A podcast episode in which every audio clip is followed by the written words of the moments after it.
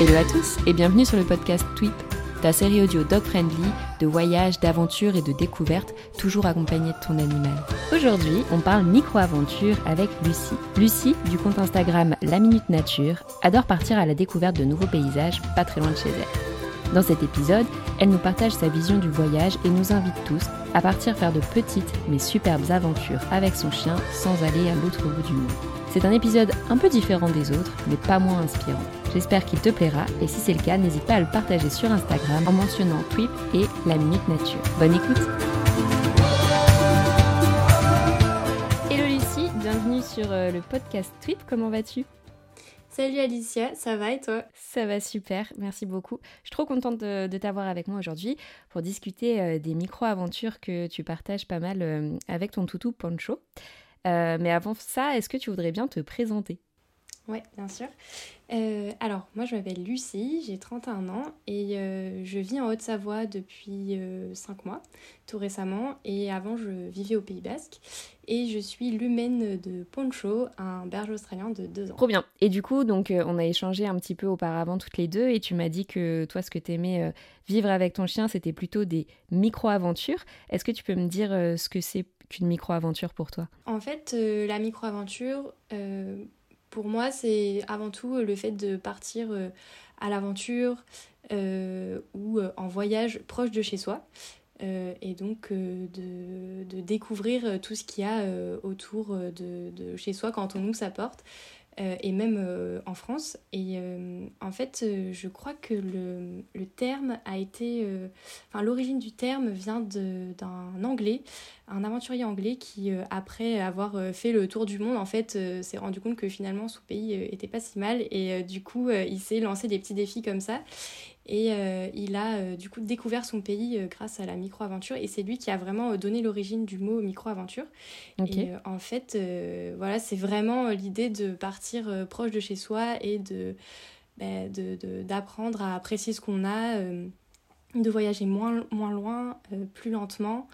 donc c'est un peu finalement aussi un état d'esprit en fait.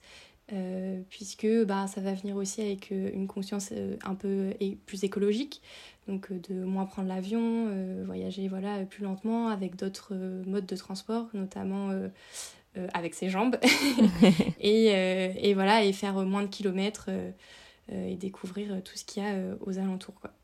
Ouais, surtout que du coup, tu as commencé ça dans des coins qui s'y prêtaient plutôt bien. Exactement.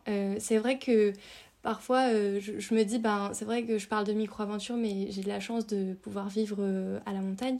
Mais euh, finalement, je me rends compte qu'on peut faire ça partout, puisque j'ai grandi en Dordogne.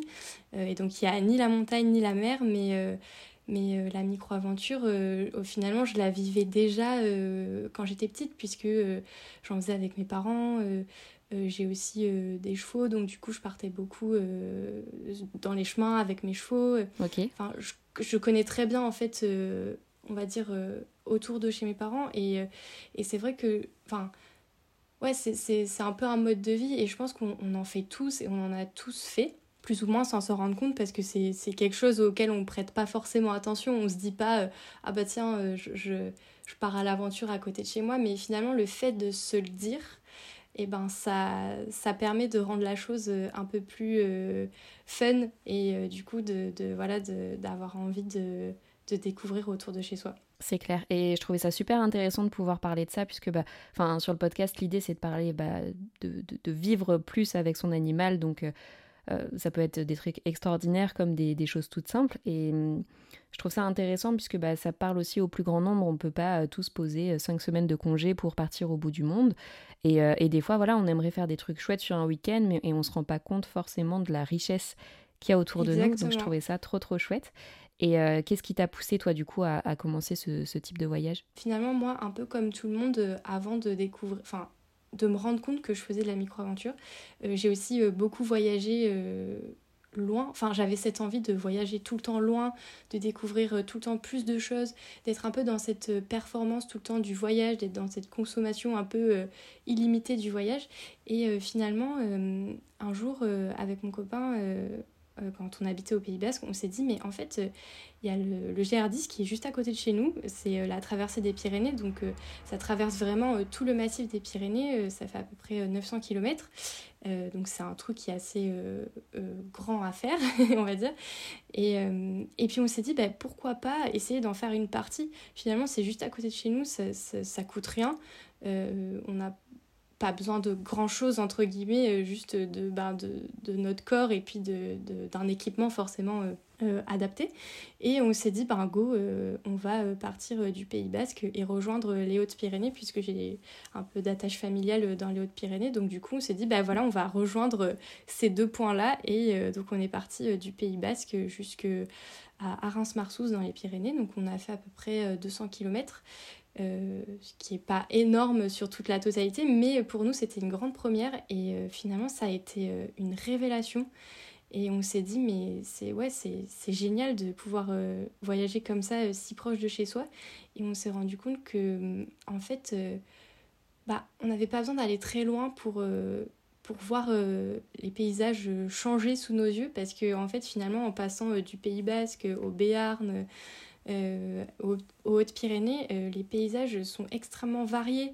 Euh, les pierres sont différentes, la flore est différente, enfin tout est, différent. Et, voilà, on s'est rendu compte à travers ce voyage qu'on pouvait vraiment ben ouais, voyager à côté de chez nous. Et, donc ça a été ouais, un déclic, on va dire. Et puis c'est arrivé en même temps que voilà aussi une conscience écologique de se dire qu'on avait envie de voyager autrement. Et, donc ça, ça a été euh, le, premier, on va dire, euh, déclic. Et ensuite, il y a eu l'arrivée de Poncho aussi dans nos vies. parce que eh ben, il est arrivé quelques mois après cette aventure et c'est un chien qui est assez craintif de son environnement, il est très prudent, il, aime, il est très très vite dépassé par son environnement, donc du coup on habitait en ville à l'époque et on s'est dit, euh, ben, en fait, on va continuer cette démarche-là d'aller euh, découvrir autour de chez nous pour euh, d'abord chercher des coins calmes, en fait. Et, et en, en, faisant ça, donc vraiment, finalement, grâce à lui, on a découvert, je pense, ben, le Pays Basque comme on l'aurait jamais découvert sans lui, en fait.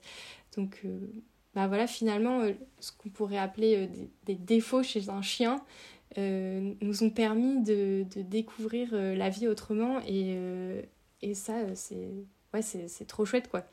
Donc ça ça a été vraiment le, le deuxième truc qui nous a réconforté dans cette idée qu'on avait envie de voyager différemment. Ok, super. Ben, je te rejoins carrément là-dessus, puisque c'est aussi euh, un des avantages dont je parle beaucoup à voyager avec son chien, c'est de pouvoir aussi euh, sortir un peu des sentiers battus, d'aller visiter des endroits que tout le monde ne visite pas, euh, puisque bah, voilà, tout ce qui va être un peu le culturel, souvent, c'est pas accessible aux chiens, et du coup, tu es obligé de chercher des endroits où c'est accessible pour eux et où généralement il y a moins de monde, et au final, tu peux aussi découvrir des petites pépites comme ça qui sont pas encore très connues. Ouais, c'est ça. Et puis, en fait, nous, on se rend compte que bah, toutes les zones, on va dire, euh, touristiques, donc euh, tous les coins euh, qui sont ultra connus, répertoriés, vus sur Instagram, des milliers de fois, c'est pas des endroits où on peut forcément aller avec lui parce que bah il sera pas à l'aise et que on s'adapte à lui. Donc donc on va pas le forcer à aller dans des endroits où, dans lesquels il est pas à l'aise. Et puis nous ça nous convient très bien aussi. Et c'est vrai que ouais comme tu dis ça nous ça nous permet vraiment de découvrir ouais des, des pépites des coins dans lesquels on n'irait jamais finalement peut-être tout seul ou, ou de nous-mêmes quoi donc, euh, donc voilà quoi, c'est en partie aussi grâce à Poncho. Trop bien. Et puis bah, Poncho doit se régaler lui aussi du coup euh, à partir à l'aventure comme ça avec vous deux. Et euh, est-ce que tu voudrais bien nous raconter un petit peu les micro-aventures que, que, tu as déjà fait ou est-ce que tu es déjà parti avec Poncho? Bah alors évidemment il y a eu le GR10 qui a été du coup quelque chose de très important puisque c'est un peu le, démarrage de tout ça. Et puis euh, avec Poncho, euh, en fait, finalement, la micro-aventure, euh, c'est pas quelque chose d'extraordinaire. Donc parfois, je me dis, ouais, j'ai. C'est pas que j'ai rien d'extraordinaire à raconter, mais finalement, c'est des choses très simples. c'est ben, le fait de, ouais, de, par exemple d'aller faire un bivouac à simplement quelques kilomètres de chez nous avec notre chien. Et ça, c'est une des micro-aventures que je préfère faire avec Poncho parce que c'est trop chouette. Souvent, on part en début d'après-midi, on croise des gens et, euh, et, les gens, euh, bah souvent, euh, eux sont en train de redescendre, nous on monte parce qu'on va chercher un lieu pour bivouaquer, on échange avec eux, ils nous donnent des coins pour bivouaquer. Et ça permet aussi, tu vois, par exemple à Poncho, de, de aussi de, bah, de se rendre compte que les humains, c'est chouette aussi. Et je pense que lui, il sent qu'on est détendu, donc ça, ça, ça, participe aussi finalement la micro-aventure au fait qu'il petit à petit se détend dans son environnement. Donc ouais, les, les, bivouacs avec lui, c'est quelque chose qu'on adore faire. Parce qu'on arrive, on est tout seul là-haut, euh, on voit euh, souvent des couchers de soleil, des levées de soleil. Et puis, il euh, y a un truc aussi, moi, que j'adore en montagne, c'est que, en fait, finalement, avec la micro-aventure, je commence. Là, ça fait six mois que je suis en Haute-Savoie, mais je commence à connaître déjà plein de sommets. Et tu vois, par exemple, quand on part en bivouac, bah, je me dis, ah tiens, là, euh, ce sommet-là, on l'a fait. Tu vois, on prend les jumelles, on regarde, euh, ce sommet-là, on le connaît, on l'a fait. Euh, ah là, on habite juste derrière, en fait, c'est dingue. À vol d'oiseau, ça paraît super proche. Enfin, en fait, toutes ces petites choses-là, la micro-aventure, ça permet vraiment d'observer la nature qu'on a sous nos yeux. Et, et, voilà, et après, évidemment, au Pays Basque, on en a fait aussi plein. Euh, qui ont été trop chouettes, euh, notamment euh, le fait ben, d'aller voir des couchers de soleil en montagne, d'aller voir le soleil qui se couche dans l'océan en montagne, et, et ça c'est chouette, et évidemment c'est parce qu'on avait la chance d'être dans ce genre d'endroit, mais finalement en France, tu vois, je te disais, j'ai grandi en Dordogne, il y a aussi des points de vue qui sont super jolis, des couchers de soleil, on peut en voir de partout des levées de soleil aussi. et puis, il y a aussi toute, toutes les sorties qu'on a faites euh, où on a euh, pu euh, explorer la faune. donc voir ben, des chamois, écouter le brame du cerf pendant que c'était la période. Génial. En fait, ouais, il y a plein de trucs, tu vois.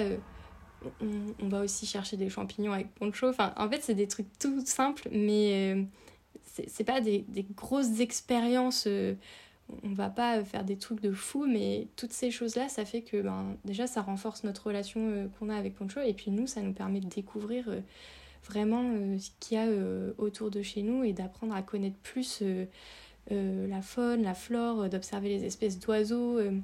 Et, tout ça, tu peux le faire que si tu as le temps de voyager. Parce que souvent, quand tu pars voyager loin, euh, tu pars pas très longtemps, à part si tu pars t'y installer, mais souvent c'est des voyages qui sont assez courts finalement, et donc tu es très pressé parce que tu as envie de tout découvrir.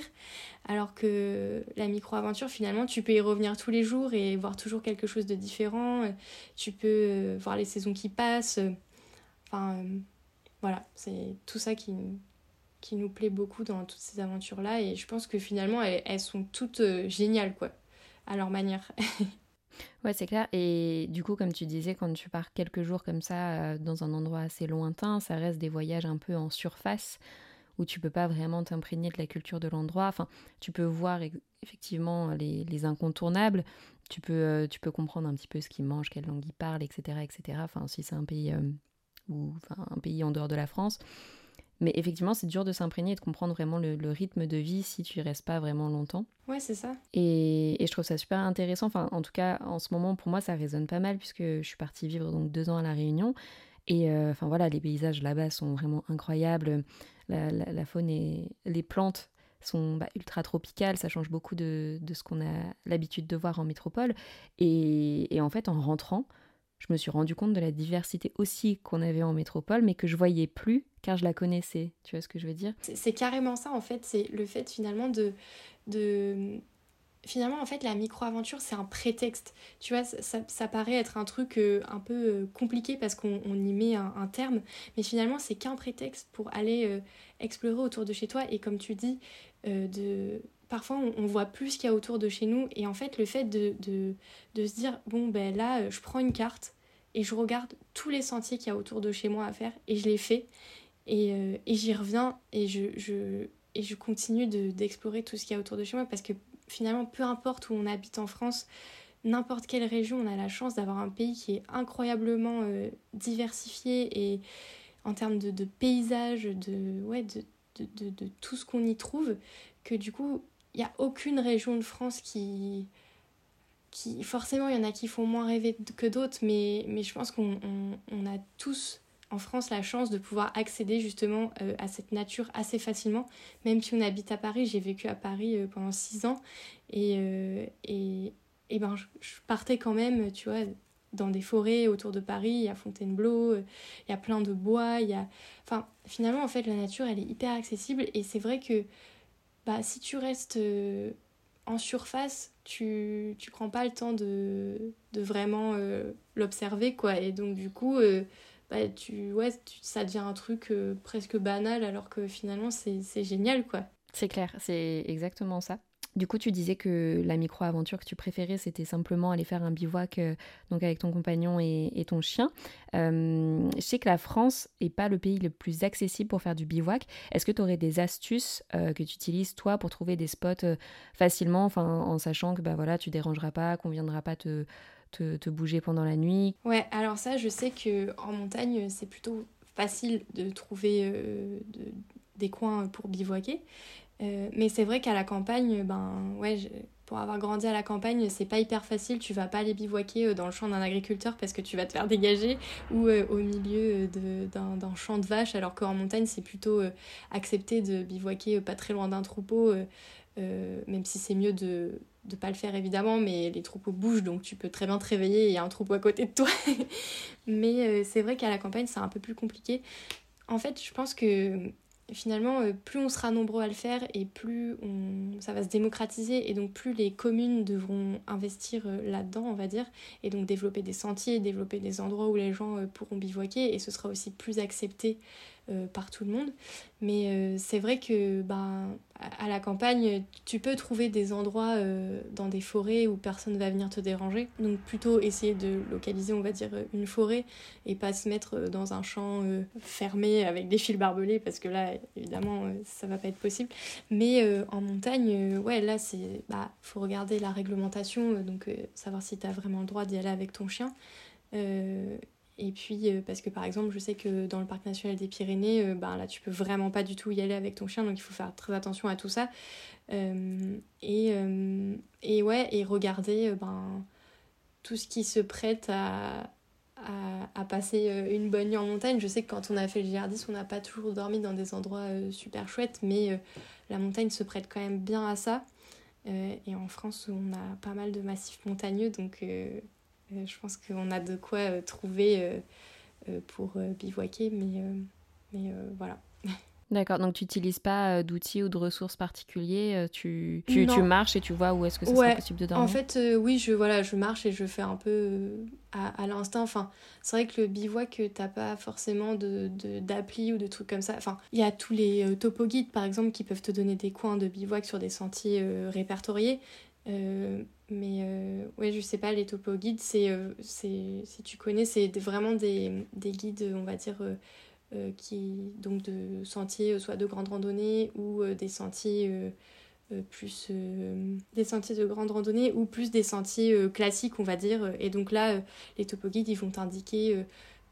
certains vont t'indiquer les points d'eau, les lieux de bivouac, parce que c'est important quand tu fais un bivouac bah, que tu pars sur plusieurs jours, d'avoir aussi des points d'eau. Donc si tu veux cuisiner, tout ça, c'est bien aussi d'avoir un point d'eau pas très loin. Donc euh, par exemple, si t'es pas en montagne, et euh, eh ben va falloir euh, trouver un ruisseau, un lac, et donc prévoir tout ce qui est nécessaire pour l'eau et donc pour aussi ne pas avoir par exemple avoir des filtres pour l'eau tout ça donc même ça en montagne c'est un truc qu'on utilise mais c'est vrai qu'on essaie de voilà d'être toujours proche d'un point d'eau si possible si on part plusieurs jours et euh, si on est sur un sentier très connu et qu'on a le topo avec nous, on regarde le topo euh, et on part toujours avec une carte.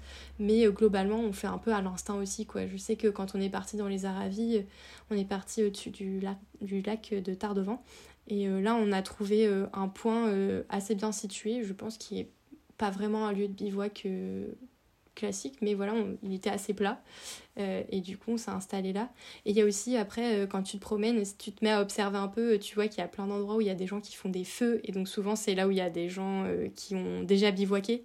Donc, ça peut être des endroits où tu peux te poser. évidemment, si tu fais un feu, il faut regarder la réglementation. Mais, mais voilà, on n'est pas les seuls à le faire. Donc, forcément, il y a des endroits où tu vas reconnaître qu'il y a plus de, ouais, de, de, lieux qui sont appropriés que d'autres pour se poser, quoi. Ok. Et justement, tu as parlé aussi du fait euh, de... que si on était plus nombreux à faire des bivouacs, euh, ça serait aussi euh, plus facile d'en faire, enfin plus accepté, que les communes mettent des choses en place, etc. Mais je pense aussi le truc ultra important à souligner, c'est de respecter les lieux où tu vas. Évidemment. Si on est nombreux à le faire et que si on est nombreux à respecter les lieux où on va, à ramasser nos déchets, à, laisser les terrains propres, voilà, si on fait des feux, bah pareil à faire super attention parce que bah, on était un feu de forêt, c'est vite parti. C'est ça aussi qui pourra permettre euh, à ce que ça se démocratise un peu plus. Et, ça, c'est un truc quand tu pars et comme quand tu promènes ton chien, toujours avoir des sacs avec toi. Enfin, je veux dire, tu penses à prendre de quoi manger, tu penses aussi à prendre le sac qui va avec pour amener tes, détritus avec toi. Quoi. Mais carrément, et je pense que aussi euh, faire enfin, explorer autour de chez soi, ça permet aussi de, de petit à petit euh, faire plus attention à la nature parce que étant donné que tu voyages plus lentement, tu forcément tu observes plus et donc tu te rends compte de, tout ce qu'il y a autour de toi, de, du vivant, euh, mais aussi de tout ce qui n'est pas forcément vivant. Et, euh, et donc du coup, enfin moi en tout cas, je sais que le fait de, voyager de cette manière-là, ça me permet vraiment de, me rendre compte euh, ben, ouais, qu'il faut faire hyper attention et que justement il y a des lieux qui sont fragiles, notamment la montagne, mais aussi bah, toute la nature finalement est très fragile. Et, euh, et, je pense que si on va pas observer cette nature, on peut pas en avoir conscience euh, vraiment profondément. Et, euh, et, du coup c'est ultra important d'aller ouais enfin cette exploration on va dire quotidienne elle participe au, au fait qu'on on se rend compte qu'il faut faire attention et justement comme tu disais de de ne pas laisser de traces derrière soi. Euh, alors je sais qu'en montagne, tu peux bivouaquer, euh, ça dépend des lieux, mais de 19h euh, à 7, 8, 9h du matin. Il y a des lieux où tu n'as pas du tout le droit. et tout ça, il faut respecter, évidemment. Et, et ouais, et, jamais laisser de traces, ça c'est, ça, c'est un, truc incontournable, enfin indispensable. C'est impossible de, de, penser pouvoir démocratiser la micro-aventure si tout le monde euh, bah, fait n'importe quoi. Mais je pense que les gens qui s'intéressent à ça, euh, c'est aussi euh, des gens finalement qui ont envie de, prendre soin de la planète. Quoi. Mais c'est vrai que la France, on n'est pas un pays qui met forcément la nature au cœur de l'éducation des enfants. Il y a certains pays qui le font plus que d'autres. Mais, mais je pense que... moi, j'ai pas d'enfants, mais je pense que ouais, c'est important aussi de faire découvrir la nature euh, très tôt aux enfants parce que du coup, euh, eh ben, on peut, ils peuvent justement euh, avoir cette conscience écologique parce que finalement, c'est eux qui vont faire demain. Donc, c'est ouais, important aussi d'éduquer les enfants par rapport à ça, mais aussi les adultes. Hein. C'est clair. du coup, on a beaucoup parlé de la, de la micro-aventure, on n'a pas beaucoup parlé de poncho. Est-ce que tu as mis des choses en place euh, pour euh, lui apprendre à, voyager avec toi, à dormir en tente, etc. Ou ça s'est fait plutôt facilement, naturellement? Euh, Alors, le bivouac. en fait, le bivouac, au début, on a essayé la tente chez nous. ok. pour voir. Ouais, pour. Ben, en fait, on aime bien faire les choses. Comme on, sait que c'est un chien un peu. craintif, qui est très prudent, on aime bien le prévenir un peu de tout ce qui va se passer. Euh, donc du coup on l'a habitué à la tente, mais je sais qu'on n'est pas obligé de faire ça avec tous les chiens, mais en tout cas nous c'est notre manière de faire avec lui et ça marche plutôt bien en général. Euh, on l'a habitué à la tente avant, on lui a montré, on l'a monté à côté de lui, euh, il a pu s'installer dedans quand il voulait, tout ça c'est devenu un truc un peu, bah, on va dire, normal pour lui de voir la tente. et après on s'est dit la première fois, oh là là, est-ce qu'il va pas avoir peur de tous les bruits qu'il y a, qu'on entend quand on dort dehors quoi? euh, et finalement, euh, le fait d'avoir euh, marché beaucoup, de s'être dépensé, d'avoir reniflé, ben, il a très bien dormi la première fois. Et, et ouais, et donc du coup, la tente n'était pas un truc nouveau pour lui, donc il a tout de suite compris qu'on allait aller dedans, aller aller dedans et que c'était pas, c'était pas un problème. et puis, ouais, les bruits, finalement, il était tellement crevé, je pense, de sa rando qu'il s'est endormi tout de suite. Et le lendemain matin, il était vraiment. Euh, enfin, on voyait qu'il était. C'est pas un chien qui est très, très, euh, en général, très expressif.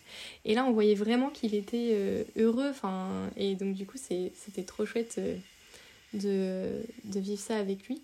et c'est toujours très chouette de vivre ça avec lui. Mais, mais voilà, sinon. on, fait attention à ce que justement il n'y ait pas trop de troupeaux, pas trop loin quand on dort en bivouac avec lui parce que ben déjà on, on veut pas trop se faire surprendre la nuit et qu'il ait peur. si on était tout seul, ça nous dérangerait moins, mais là, voilà, on, essaie de faire attention à tout ça. Euh, et, puis, euh, et puis voilà, l'habituer à progressivement. Euh, je pense qu'il y a des chiens qui n'ont même pas besoin de faire cette étape, mais nous, ça a été un truc important à faire avec lui. Est-ce que j'ai répondu à la question? Oui. Oui, parfaitement. Je sais que certaines personnes, avec, tu vois, le, le, caractère de leur animal, ils peuvent avoir encore plus peur de faire des choses avec. Comment tu as appréhendé le fait que tu es un chien plutôt craintif pour continuer de voyager avec lui? Disons qu'on voyage complètement différemment avec lui. Et euh, on, essaie de faire toujours hyper gaffe. Euh, par exemple, quand on part en van, on essaie de faire attention à l'endroit où on va se stationner. Euh, est-ce qu'il va y avoir beaucoup de chiens autour? Est-ce qu'il y a déjà des gens qui sont stationnés avec plein de chiens autour? Est-ce qu'il y, a qu'il y a un sentier pas très loin où il y a quelqu'un qui peut surgir à tout moment et donc lui faire peur? Et en fait finalement mettre en péril tout le travail qu'on fait avec lui euh, est-ce que euh, c'est proche d'une route et il risque d'y avoir des gens qui vont s'arrêter la nuit euh, En fait, tous ces trucs-là, bon ça c'est essentiellement pour le voyage en van, mais quand on bivouac c'est exactement la même chose. On essaie de pas être trop proche du sentier parce que pendant le GR10 par exemple on s'est fait surprendre pendant la nuit et ça ça aurait été un truc impensable avec lui parce que ça aurait clairement foutu en l'air, enfin pas foutu en l'air mais ça nous aurait fait régresser dans le travail qu'on fait dans sa prise de confiance en lui et en l'environnement. Et euh, donc du coup, on fait attention à tout ça. Donc ça demande une grande anticipation de l'environnement forcément, mais je pense que tous les propriétaires de chiens euh, craintifs, euh, voire réactifs, connaissent tout ça. Et, et nous, c'est vrai que c'est quelque chose auquel on fait très attention. Et même quand on part du coup proche de chez nous, pour nos balades quotidiennes, puisqu'on essaie de souvent varier les balades bah, quasi tous les jours en fait. On fait attention aux heures à laquelle on part avec lui, euh, aux heures auxquelles on part avec lui. Euh, souvent quand on se gare sur un parking, on essaie de se garer euh, le plus loin possible pour pouvoir descendre, monter tranquillement. Enfin voilà, c'est tous ces petits trucs là qui font que c'est pas impossible de voyager avec un chien craintif, mais ça demande un petit peu plus d'organisation, je pense, que quelqu'un qui n'a aucun problème avec son chien et où le chien est totalement à l'aise partout. Euh, et donc du coup va pas penser forcément à toutes ces choses-là. Euh, mais nous, euh, c'est quelque chose auquel on fait hyper attention parce que ben, on veut avant tout qu'il soit le mieux possible et, et, surtout pouvoir continuer à découvrir plein de choses avec lui et que ça ne devienne pas une source de stress pour lui. Et, et donc, donc voilà, donc aussi euh, finalement tous les sentiers qu'on découvre qui sont pas hyper empruntés euh, ben finalement lui ça le rassure et donc du coup petit à petit il se détend et il comprend que quand on va euh, quand on va en promenade ou quand on va en rando ou même quand on prend la voiture c'est pour faire un truc cool. Et, et, et donc voilà. Et c'est aussi je pense grâce au fait qu'on qu'on fait hyper attention à ce que tout se passe bien quoi. Et par exemple un truc que je pourrais rajouter et qui je pense quand t'as un chien qui est pas du tout craintif, auquel tu fais pas du tout attention, mais par exemple, nous en randonnée, dans les sentiers très étroits, euh, on est obligé de faire hyper attention parce que si la personne passe trop proche de lui euh, et qu'il a un mouvement de fuite et qu'il y a le, le ravin qui est pas très loin ou qu'il y a des pierres qui vont tomber sur quelqu'un d'autre parce qu'il aura fait tomber des pierres, enfin, tu vois, on est obligé de faire hyper attention à tout ça. Donc, euh, quand on prend un sentier étroit, on va dire, on essaie de pas le prendre à 15h ou 16h, quoi. Euh, en plein été par exemple. On va partir euh, tôt le matin ou euh, un peu plus tard le soir. et donc ça nous permet de croiser moins de monde et de pas avoir à se préoccuper forcément de tous ces trucs-là pendant la balade. quoi. Ouais, donc c'est vraiment un, travail de prévention, de savoir qu'est-ce que tu vas rencontrer sur ton chemin, enfin sur ton voyage, etc. D'anticipation, oui. Ouais, voilà, d'anticipation, merci, c'est le mot plus adapté. Euh, sur ce que tu vas faire, mais ça t'empêche pas de le faire. Mais effectivement, ça doit être un peu plus de réflexion, j'imagine, que euh, tu prends ton chien, ta voiture et tes pieds et tu verras où, où t'atterris. Et oui, et puis surtout, euh, on peut pas forcément, tu vois, il y a plein de villes qu'on aimerait bien visiter, mais on sait qu'on n'ira pas avec Poncho. Et c'est pas très grave. Mais du coup, voilà, on lui épargne tous ces trucs-là. En, ouais, en, général, ou alors si on va dans une ville, c'est parce qu'on sait que que c'est hors saison, qu'il va y avoir personne et que et voilà, on fait, on fait hyper attention à tout ça quoi. Ok, parce qu'il a, il a peur des humains en fait En fait, euh, il vient d'un petit élevage qui est. Euh, qui nous est apparu très bien au début mais qui finalement était pas si bien puisque la mère est très craintive et donc du coup forcément il a hérité de ce trait de caractère là et, et donc lui il est enfin l'humain pour lui c'est pas un truc hyper intéressant déjà de base. Et il va ouais il va fuir toutes les approches des êtres humains. C'est-à-dire quelqu'un qui va essayer de le caresser il va partir quelqu'un qui va le surprendre dans un chemin euh, parce que voilà, il y a quelqu'un qui arrive en face et qu'il n'avait pas au début, euh, il s'était pas dit qu'il allait avoir des gens dans le chemin parce que s'il voit des gens au début, ça va, mais s'il y a quelqu'un qui surgit euh, au milieu de la rando, il peut avoir peur et donc du coup avoir envie de fuir ou, ouais, ou prévenir en aboyant, enfin. toutes ces choses là et donc du coup ouais c'est plus de la craintivité et de la prudence on va dire que euh, il n'est pas euh, réactif euh, humain, mais il, est, il est très très prudent, il est extrêmement prudent.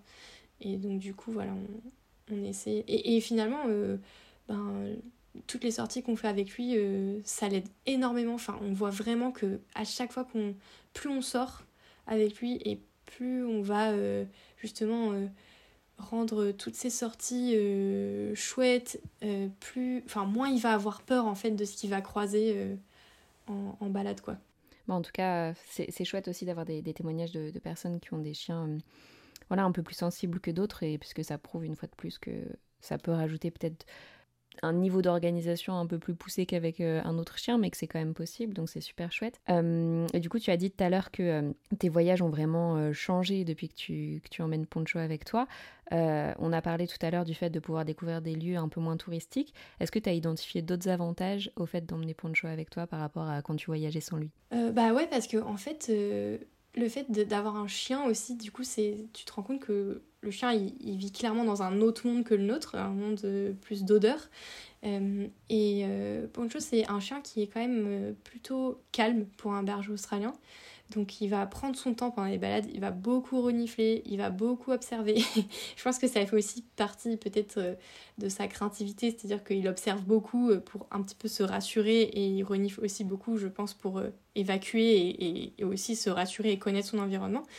Et, et donc le fait qu'il soit comme ça, qu'il soit plutôt lent, on va dire, ça nous a forcé aussi, nous, à marcher beaucoup plus lentement. et donc, ben ouais, finalement, à observer, euh, tu peux dire, bon, bah, mon chien, il marche lentement, je m'ennuie, je vais regarder mon téléphone. Mais nous, on s'est dit, euh, bah non, en fait, euh, on va aller en profiter pour essayer d'apprendre les plantes qu'on croise, essayer de reconnaître les espèces de champignons. Et moi, je fais aussi beaucoup de photos. Enfin, donc du coup, le fait que Poncho soit pas une pile électrique et soit plutôt lent, ça me permet, tu vois, de rester un petit peu derrière lui et puis de capter euh, tous les moments euh, euh, qu'il va y avoir, qui, enfin, où, je vais me dire, ben là, il y a une jolie lumière et donc Poncho est dans, un, dans un, une belle pose et donc du coup, je, je, vais le prendre en photo et ça me permet, voilà, en fait, finalement, c'est un peu aussi notre balade à nous.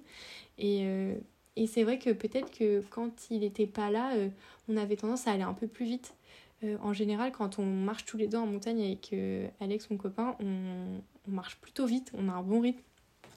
Et du coup, vraiment, euh, Poncho, il nous apprend à ralentir, à marcher moins vite, à s'arrêter pour regarder. Alors parfois, au début, on se disait, mais enfin, on met, je sais pas, une demi-heure, voire plus pour faire 2 km, quoi. C'est pas, pas possible. Et puis finalement, on s'est rendu compte que c'était chouette et que c'est bien aussi de prendre plus son temps.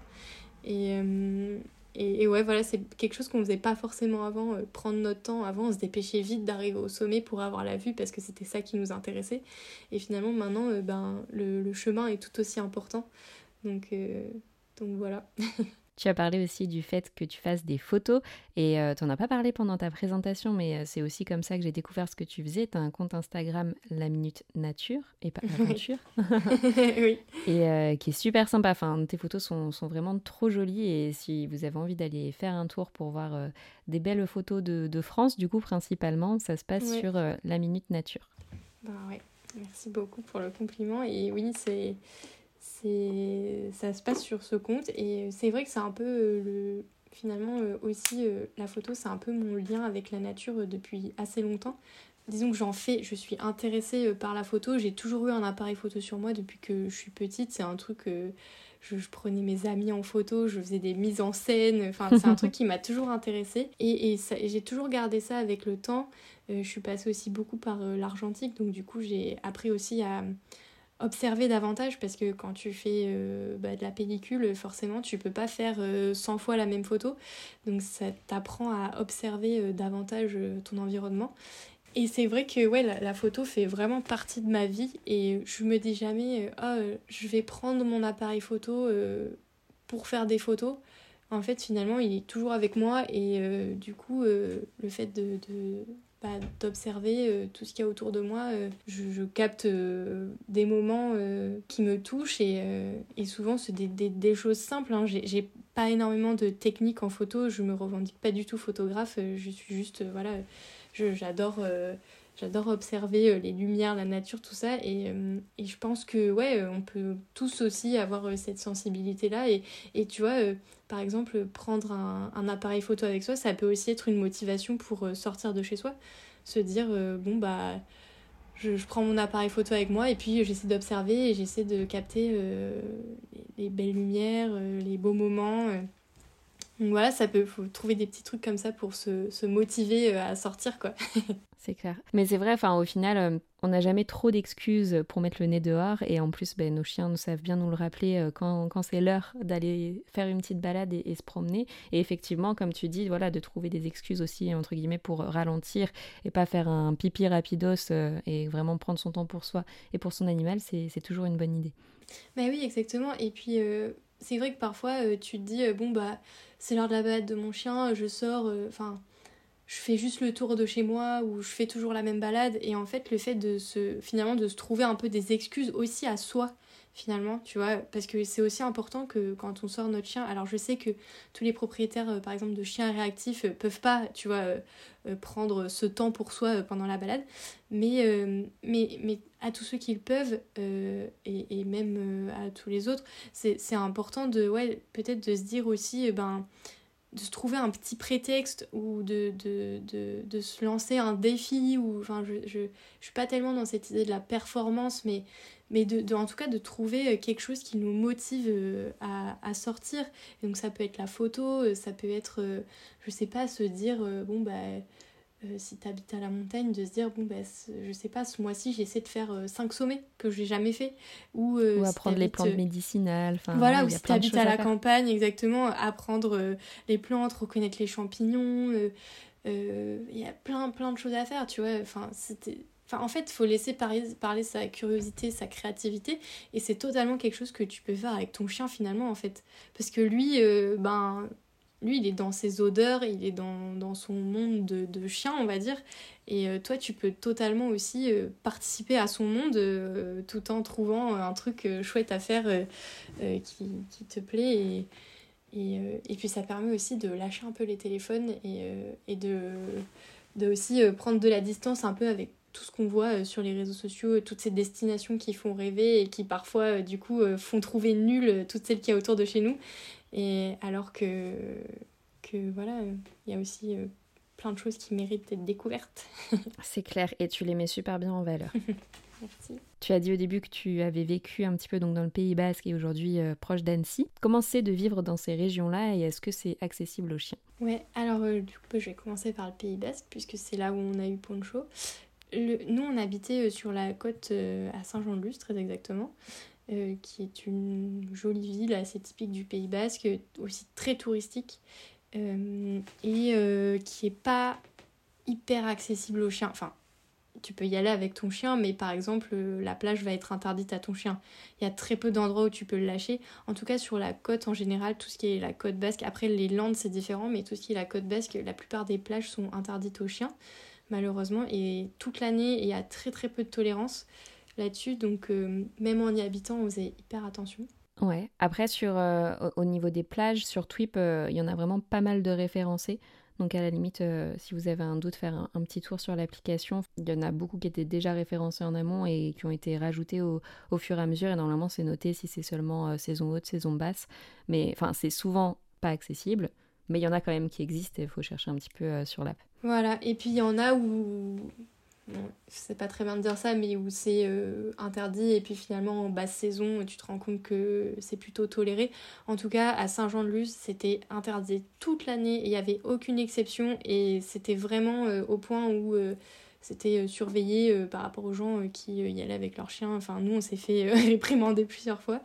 Euh, et donc du coup voilà, moi je j'encouragerais pas à aller euh, forcément euh, passer une ou deux semaines entièrement dans les villes du Pays Basque côtières en tout cas parce que il y a beaucoup, enfin en tout cas en pleine saison, hein, évidemment hors saison c'est différent mais en pleine saison c'est très très il y a beaucoup de monde, c'est des villes souvent qui sont pas très grandes, donc du coup, voilà, c'est pas, hyper adapté pour les chiens, on va dire. Mais après, il y a des chiens qui le supportent très bien, donc il euh, faut aussi faire euh, en fonction de son chien. Euh, et sinon, le, tout ce qui est l'intérieur du Pays Basque, donc toutes les pré-montagnes des Pyrénées, c'est vraiment, enfin vraiment, j'invite tout le monde, tous ceux qui vont visiter le Pays Basque, à aller faire un tour dans ces montagnes-là parce que c'est vraiment incroyable. Et euh, je, moi, je continue de penser que c'est un des plus bels endroits que j'ai vu euh, jusqu'à présent. Euh, et il y a plein de randonnées à faire avec son chien qui sont pas hyper fréquentées. Si t'en avais une ou deux à conseiller Ouais, côté espagnol, il y en a plein. Alors moi, il y en a une que j'adorais faire, c'est le mont Achuria qui est vraiment super chouette parce qu'on a une très jolie vue aussi sur le Pays Basque espagnol. Et il n'y a pas énormément de monde. Et voilà, c'est un, petit sommet qui est à 800 mètres d'altitude, je crois, donc qui est assez euh, accessible finalement. Euh, et puis euh, après, voilà, il y a y, a énormément de, de randonnées qui sont accessibles aux chiens, en tout cas au Pays Basque. Il y a, je ne me rappelle vraiment pas avoir vu de lieu interdit aux chiens, en tout cas en montagne. Évidemment, il y a des endroits où il y a des troupeaux des estives. Donc du coup là il faut faire attention, euh, tenir son chien en laisse. Il y a souvent des panneaux d'ailleurs qui euh, euh, recommandent d'avoir, enfin ouais, qui précisent, c'est même pas une recommandation, c'est une obligation d'avoir son chien en laisse. Nous ça c'est toujours quelque chose auquel on est très attaché, on fait hyper attention à ce que Poncho n'aille jamais embêter les troupeaux.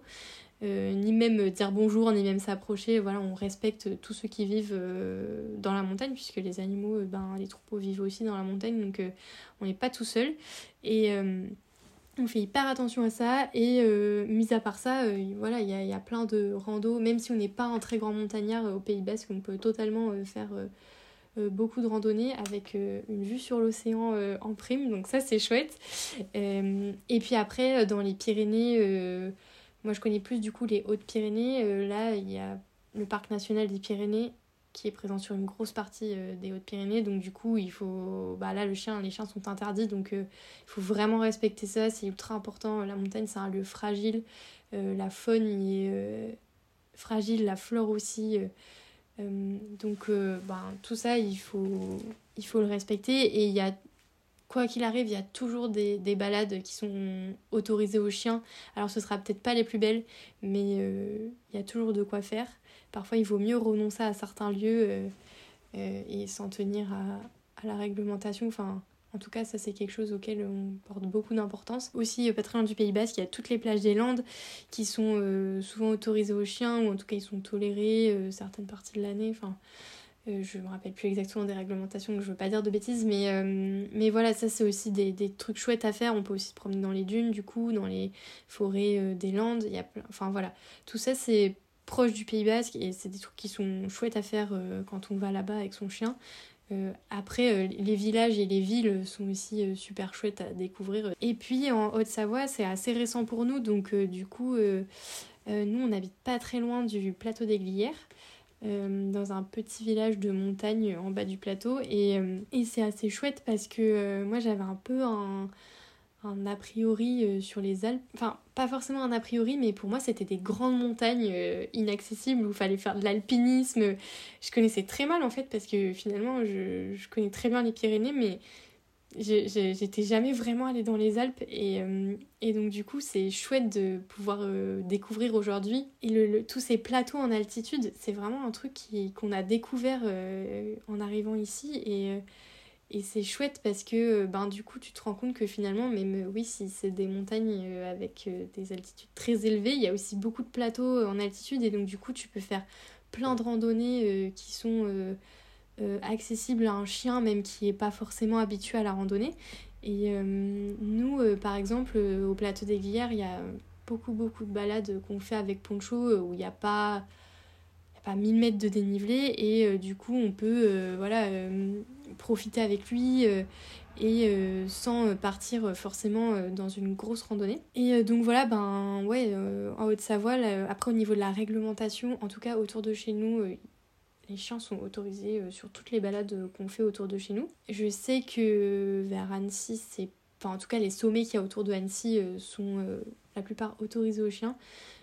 Après, j'imagine que c'est comme dans les Pyrénées, il y a des lieux où des parcs, nationaux, des parcs nationaux ou des lieux où les chiens sont interdits ou obligatoirement euh, tenus en laisse en général, en montagne, euh, enfin, je sais que tout le monde n'est pas d'accord avec ça, mais moi, je recommande vraiment de garder son chien euh, attaché, notamment à cause des troupeaux et des animaux sauvages. Je pense que c'est important, et, comme on l'a précisé avant dans, le, dans ce qu'on disait, c'est que si il y a de plus en plus de gens qui vont à la montagne, tout le monde lâche son chien n'importe où, laisse, laisse ses déchets traîner, et ben du coup, il y aura de plus en plus de réglementations, et on pourra de moins en moins aller dans ces lieux-là, et c'est déjà assez sévère donc du coup, c'est important voilà, de, de regarder tout ça. Et en tout cas, euh, en Haute-Savoie, euh, il y a vraiment de quoi faire euh, avec son chien et sans forcément partir plusieurs jours en randonnée. Il y a plein plein de randonnées dans les Aravis aussi que, qui sont facilement accessibles. Ok, donc plutôt Annecy et sa région et les Landes, plutôt des bons spots où vivre avec son chien. Ouais, exactement et euh, le Pays Basque euh, intérieur, euh, donc pré-montagne des Pyrénées, toutes les montagnes qu'on voit quand on est sur la côte au Pays Basque. Si on se retourne, si on se met dos à l'océan, on les voit, elles sont là, elles sont très belles et il faut, faut pas hésiter à y aller. Génial. Bah, merci beaucoup pour tous ces bons conseils et toutes ces inspirations qui donnent vraiment envie d'aller visiter la France. Est-ce qu'il y aurait des choses dont on n'a pas encore parlé que tu aurais envie de partager avec les personnes qui nous écoutent? Je pense qu'on a fait le tour. Après, voilà ben juste voilà de, de, rester curieux de rester ouvert euh, d'esprit aussi parce que voilà de pas se dire ben j'habite pas à la montagne ou j'habite pas à la mer donc c'est nul et donc j'ai rien à faire autour de chez moi. Je pense que justement il y, a, plein de choses à faire euh, en France et c'est vraiment l'avantage de, de ce pays. Et, et, voilà et puis aussi bah oui évidemment se renseigner euh, sur les réglementations prendre une carte ouvrir la carte et regarder tous les sentiers, euh, tu prends une carte IGN, tu regardes euh, tous les sentiers qui sont marqués, euh, souvent il y en a vraiment beaucoup et qu'on soupçonne même pas parfois. Et puis aussi, voilà, il y, a plein de, sites, de, de, podcasts. Alors moi je suis beaucoup les Others, je crois qu'il y a quelqu'un qui en avait déjà parlé dans ton podcast, mais c'est... Voilà, j'adore leur podcast et j'adore aussi ben, leur site, ils donnent plein de conseils justement pour la micro-aventure, c'est vraiment des pionniers là-dedans. Euh, ils sont ils ont plein de, de, sentiers, de trucs comme ça euh, ouais, euh, à partager, de, de micro-aventures. Il y a aussi euh, Chiloé, je crois. Ouais, exactement. Bah, en fait, c'est les mêmes références que le dernier épisode. Donc avec Mathilde, Mathilde et Pisco, on a parlé de faire de la randonnée avec son chien. Et effectivement, c'est deux sites ultra riches. Et pareil, le podcast Les Others, donc Les Baladeurs, il me semble. Les Baladeurs, ouais. bon, je pense que tout le monde le connaît. en tout cas, si vous vous intéressez au voyage, etc., il est ultra immersif. Il est vraiment sympa à écouter. Ouais. Et il y a aussi euh, récemment, alors je sais pas si c'est si récent que ça, mais en tout cas, j'ai découvert que Decathlon avait aussi une plateforme de micro-aventure. Ok. Euh, ouais. Et euh, ce qui est chouette, c'est que chez Decathlon, tu peux louer aussi ton matériel. Et donc, du coup, par exemple, si tu as envie de partir que 2-3 jours quelque part en France, et eh ben, tu peux louer ton matériel chez Decathlon.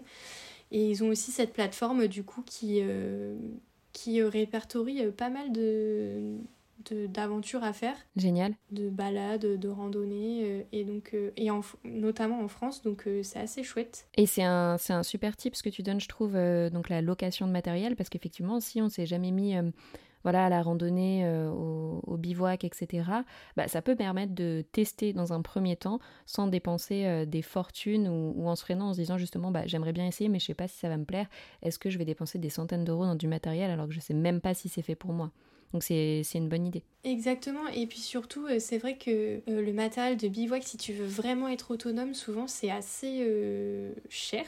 C'est un gros investissement, alors c'est quelque chose que tu rentabilises, mais c'est vrai que de pouvoir louer, bah finalement si ça te plaît pas, tu rends les trucs et puis tu trouves un autre truc où tu, voilà, tu pars juste sur une journée quoi.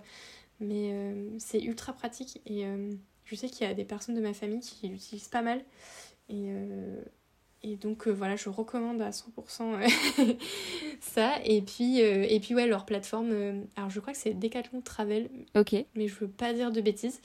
Et puis il y a, bah ouais, il y a tous les topo guides qui sont voilà, souvent répertoriés sur des régions, des sentiers de grande randonnée, des GR et euh, tous les sentiers de randonnée classiques. Euh, et puis ben, les cartes IGN, il y a plein d'applis aussi. Euh, nous, on utilise All Trails, FatMap, l'appli IGN. enfin voilà, plein de choses. Merci beaucoup Lucie de nous avoir partagé tout ça, c'était super intéressant. Euh, si jamais vous voulez retrouver Lucie, du coup ça se passe sur ta page Instagram, c'est ça? Ouais, sur euh, la Minute Nature.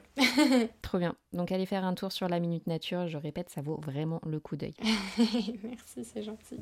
Merci beaucoup Lucie, je te dis à très bientôt. Ben, merci à toi, à bientôt. Salut. Merci beaucoup d'avoir écouté cet épisode jusqu'au bout, ça me fait très plaisir. J'espère qu'il t'a plu et si c'est le cas, n'hésite pas à laisser une note 5 étoiles sur la plateforme de ton choix. Si tu découvres Twip en même temps que cet épisode, Twip, T-W-I-P, est une application dog-friendly qui te permet de découvrir plein de spots accessibles aux chiens en France et ailleurs. Tu peux la télécharger sur le store de ton choix, dès maintenant elle est 100% gratuite. On propose également un guide de voyage pour avoir toutes les astuces pour emmener son chien facilement avec soi que tu retrouveras sur notre site internet www.twip-app.com. En attendant, nous on se retrouve sur l'Instagram de Twip pour faire connaissance et je vous dis à très bientôt.